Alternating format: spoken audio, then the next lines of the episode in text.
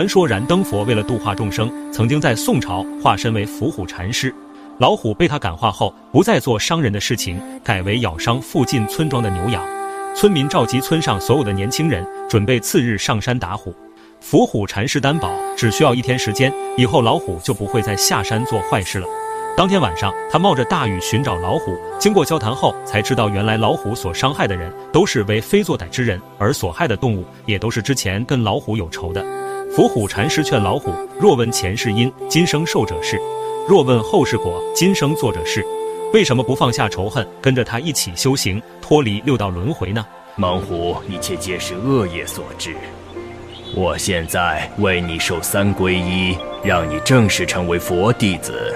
呃。往昔所造诸恶业，皆由无始贪嗔痴。老虎似乎听懂了他的话，用力点点头。